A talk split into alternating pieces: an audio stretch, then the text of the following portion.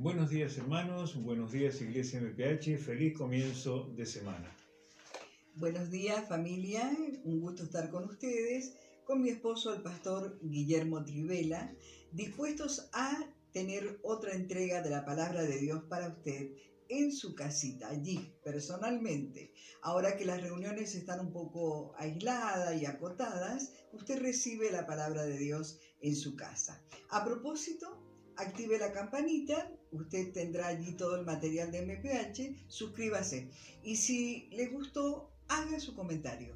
Aún si tuviese alguna duda, nos interesa mucho saber su opinión.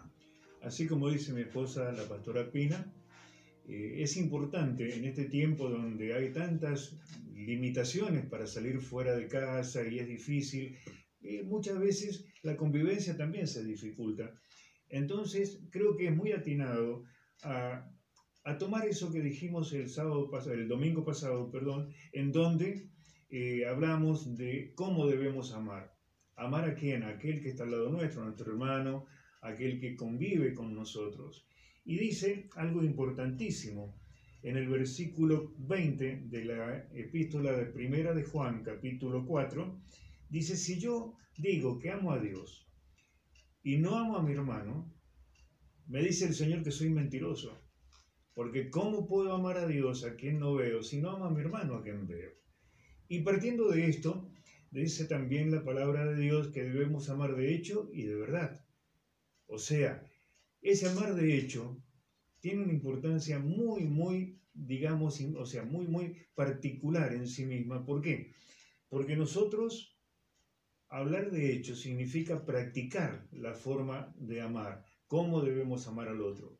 Para eso vamos a definir de alguna manera lo que vamos este domingo a tocar, que es el amor. ¿Qué significa el amor? ¿De qué manera es ese amor que Dios aplicó para salvar nuestras vidas y darnos un futuro mejor. Dice que el amor, de hecho, es el amor que está dentro nuestro y se practica en forma cotidiana. Y para definir bien este amor, para llegar al amor de Dios, vamos a tomar algunos casos, que es, por ejemplo, el amor eros, que es el amor erótico, aquel que vemos todos los días en la televisión, en las películas románticas. Bueno, es un amor que no es el que Dios quiere. También tenemos el amor lúdico, que es eh, el amor que practica aquel que le gusta el juego, el placer, el disfrutar todos los días, sin importarle mucho al otro, sino directamente sentir placer por sí mismo. También está el amor amistoso, que es el amor entre amigos. Esto le dice Storgen, estoy tomando palabras del griego. Está el amor filos, que es el amor por la amistad, por lo no sexual, por ejemplo, la filantropía, ¿sí? Eh, la filosofía, que es el amor al saber, pero tampoco es el amor que Dios quiere que nosotros practiquemos. El amor de Dios que Él nos da para que nosotros podamos practicarlo es el que se llama ágape, que es un amor sacrificial, un amor desinteresado, es un amor que entrega todo lo que tiene. En esto vemos nosotros que esa característica de amor está perfectamente definida en Primera de Corintios capítulo 13 desde los versos 4 al 8, que comienza diciendo así: El amor es paciente, es bondadoso, el amor no tiene envidia, el amor no es jactancioso, no es arrogante. Vamos a tomar este primer caso de los versículos 4 y 5 para definir más o menos cada una de estas cosas, qué significa. ¿Por qué? Porque así debemos nosotros clarificar cuál es el amor. Dice que el amor es paciente, el amor es bondadoso. Eh, cuando recién comenzaba em, a explicarse lo que queremos profundizar en este domingo, decíamos, el amor entre los convivientes y no convivientes, porque el amor entre hermanos es más allá de los límites de una casa, de, una habitación, es el amor que se expresa a través de la, relación. Y este tipo de amor eh, tiene su origen y a eso queremos ir, en el amor de Dios. Dice Dios en su palabra desde el principio. En Jeremías lo vamos a hallar donde dice, con amor eterno te he amado, por eso te he prolongado mi misericordia. Ese origen, que es en Dios y es eterno y tiene que ver con la misericordia, nos hace mirar las características, cómo Dios va mostrando y enseñándonos las características profundas de ese amor en Corintios 13. Especialmente un amor no fingido entre nosotros, un amor que se practica de verdad. Tiene que proceder de ese amor, del amor de Dios. El nuestro, todo lo que citó, el amor humano que citó el pastor, es limitado en relación al amor ilimitado de Dios que Él ha derramado en nuestro corazón. Decíamos, el amor es paciente. ¿Qué significa ser paciente? Ser paciente significa aquel que sabe esperar, que espera el tiempo apropiado, el tiempo propicio para lograr una meta. También decíamos que el amor es bondadoso. ¿Qué significa ser bondadoso? Es una característica del ser humano que lo inclina a buscar y hacer el bien. Esto es también una forma de aplicar ese amor de Dios y lo vemos en lo que es Jesucristo, en todo su andar, en todo su actuar. En el versículo 4 también dice, el amor no tiene envidia, el amor no es jactancioso, el amor no es arrogante. ¿Qué eh, calidad y qué nivel de amor? Un amor que se despoja, por eso decía que es distinto del amor humano, porque se despoja de todo interés propio, por eso no es jactancioso, no se jacta de lo que hice, de lo que eh, demostré, es un amor desinteresado. No está por los premios, no está por la respuesta, no está por la devolución, es un amor que se expresa sin ningún interés, nada más que el de dar. Ese sería la razón de este amor. No presume, no alardea de lo que tiene. También dice que no es arrogante. El ser arrogante significa que uno es soberbio, que tiene desprecio por el otro o por los otros. Esa es arrogancia. No es tampoco el amor que Dios quiere para nosotros. ¿Cuántas actitudes nuestras son por ahí arrogantes? Queremos estar por sobre los demás, queremos hacer como nosotros decimos y que el otro hagan lo que decimos. Ese no es el amor que Dios quiere. Dice también que no es indecoroso. El amor de Dios no es indecoroso.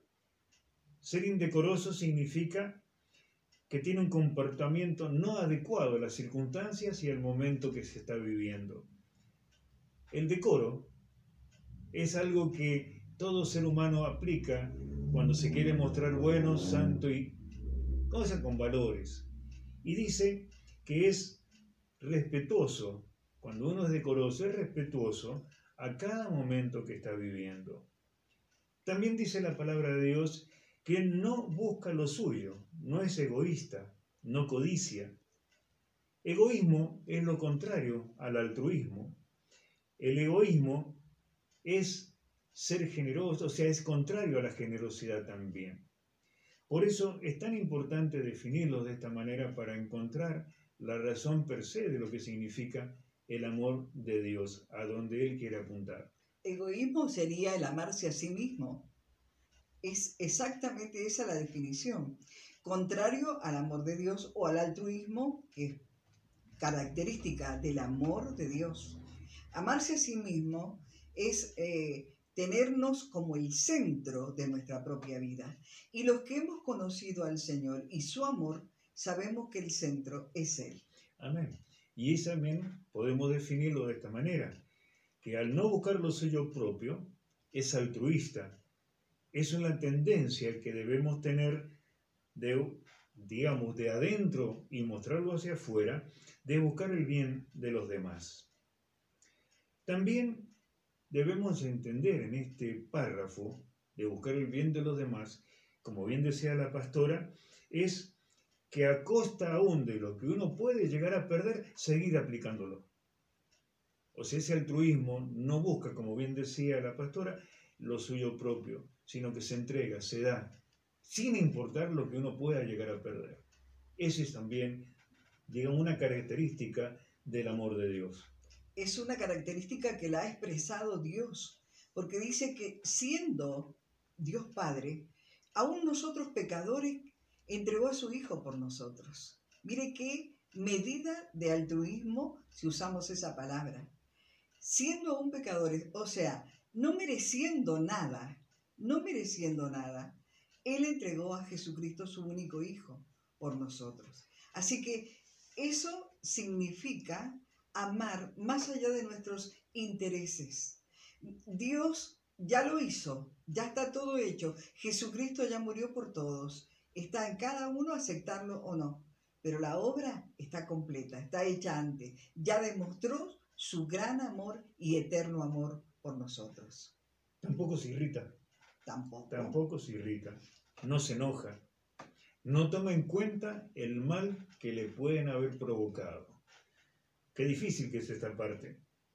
Realmente, ¿cuántos de nosotros tenemos una paciencia tan acotada que ante la mínima, la mínimo el mínimo ataque reaccionamos y muchas veces no reaccionamos bien, no reaccionamos en forma conciliatoria, más bien reaccionamos de una forma violenta. Nos irrita, no toma en cuenta el mal recibido. Yo creo que debemos aprender y practicar esta parte también. Dice también que no se regocija en la injusticia, más se alegra en la verdad. Dice, todo lo sufre, todo lo cree, todo lo espera, todo lo soporta. En este caso, cuando hablamos del soportar, todo lo soporta, lo podemos unir de alguna manera con lo que decíamos en la primera parte, que es el amor es paciente. Paciente y todo lo soporta.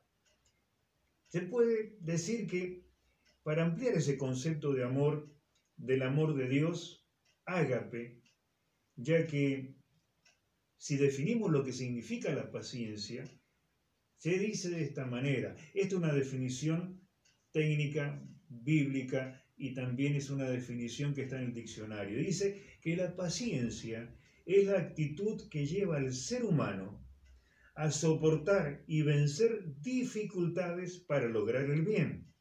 Se opone al mal y a pesar de sufrirlo, no se deja dominar por este mal. El amor, eh, en definitiva, es el amor de Dios que Él ha derramado en nosotros, es sacrificial se sacrifica. Por eso no se venga. No hay venganza en el amor de Dios. Y una de las características, aparte de no irritarnos y no vengarnos del mal recibido, es eso, tener la paciencia de esperar. Como decía, todo lo espera. Paciencia, destacaba recién el pastor en este párrafo.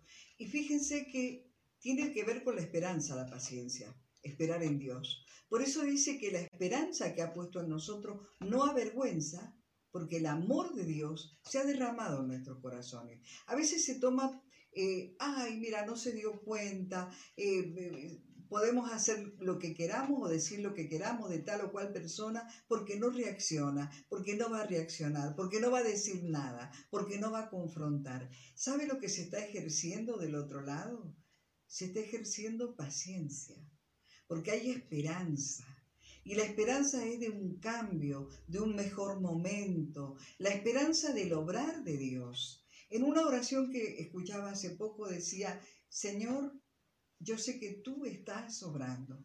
Aunque yo no lo vea, tú estás obrando. Bueno, ese es una forma de esperar en Dios, de creer en Él y de expresar el amor de Dios en nosotros, más allá de lo que hayamos recibido o lo que estemos recibiendo.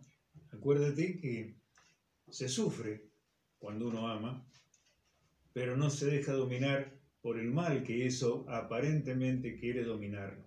No se deja dominar por el mal, sino que expresa lo que viene, como decíamos, bondad, o sea, bondadosamente, eh, sufriéndolo, eh, creyéndolo, esperándolo. Y como una forma, digamos, de concluir con todo esto, podemos decir que el amor ágape, el amor sacrificial, el amor que Dios quiere que nosotros practiquemos, es el amor incondicional, el amor reflexivo, en donde el que ama busca no solo que ese amor se exprese en forma completa, total, sino que también le interese por sobremanera el bien del otro, el bien del ser amado. Esto es importante que lo tengamos en cuenta. Cuando uno ama, acuérdate que el amor de Dios es tan grande, porque Él lo dijo en Juan 3:16, cuando Él decía, de tal manera amó Dios al mundo, que dio a su Hijo unigénito para que todo aquel que en Él crea no se pierda, sino que tenga vida eterna. Mirá qué tipo de amor Dios expresa a través de ese sacrificio, de esa entrega de su Hijo amado. Por eso podemos decir que Dios, y es lo que nos quiere enseñar a nosotros, nos dice que debemos amar únicamente con el propósito de hacer el bien a aquel ser o aquella persona que amamos. Por eso es tan importante cuando dice la palabra, si aquel que dice que ama a Dios no ama a su hermano, ¿cómo podrá amar a Dios al que no ve si no ama a su hermano a quien ve? Qué tremendo que es esto, esta característica que Dios nos pide. ¿Debemos practicarla? Por supuesto que sí. Entre nosotros muchas veces, eh, y lo hemos visto, lo vemos, nos ha pasado, que es como que el amor se terminó. Y lo vemos en las relaciones eh, matrimoniales, a través de esto que decíamos, el amor eros, pasional. Se terminó el amor. ¿Por qué se separan? Se terminó el amor. Así, como si fuese tan simple. El amor nunca deja de ser cuando es el amor de Dios. El amor que el Señor ha derramado en nosotros, el que tiene el origen en Dios, nunca deja de ser. Permanece para siempre. Dice que la medida, recién acaba de decir el texto bíblico en Juan 3:16, la medida de ese amor es de tal manera.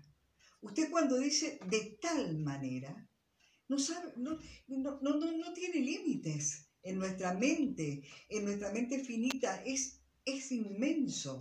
No tiene límites el amor de Dios, por eso dice, de tal manera amó Dios al mundo. Por eso ese amor no se acaba, ese amor no se termina, ese amor nunca deja de ser. Así es. Y para terminar, una reflexión para los matrimonios, de lo que significa el amor. Hicimos siempre una pregunta a aquellos que se querían casar, y la pregunta es esta. ¿Quién sostiene a quién? El amor sostiene el matrimonio, haciendo referencia a lo que la pastora decía recién. El amor sostiene al matrimonio o el matrimonio sostiene el amor. Nosotros lo definimos de esta manera. El amor es una actitud, por lo que vemos en todo esto, una actitud reflexiva que puede tener sus idas y venidas. El amor humano, ¿no es cierto? El amor que podemos practicar humanamente. Pero el matrimonio es un pacto hecho. Un pacto que es si lo tomamos como Dios quiere que lo tomemos, es un pacto eterno, es un pacto que no tiene vuelta atrás. ¿Qué debemos hacer? Respondernos de esta manera. El matrimonio sostiene el amor, porque ese amor es sostenido por el pacto hecho de la pareja que se casa, de la pareja que se une con el Dios eterno, que es el autor del matrimonio. Cuando hemos entendido, cuando hemos entendido bien lo del pacto, lo del amor, lo del matrimonio. Hay muchos, pero muchos errores y fracasos, pero Dios lo tiene contemplado también en su gran amor.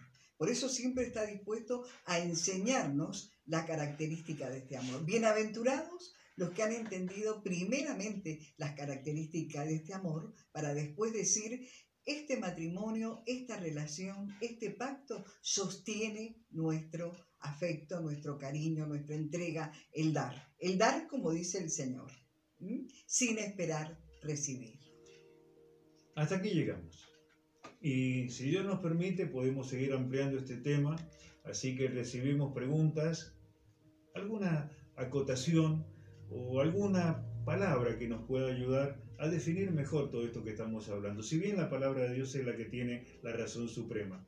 Así que Bueno, nos despedimos hasta el próximo domingo y que Dios los bendiga a todos y a cada una. Hasta el próximo domingo y vamos a continuar con el tema porque es mucho más profundo. Hay mucho más para compartir.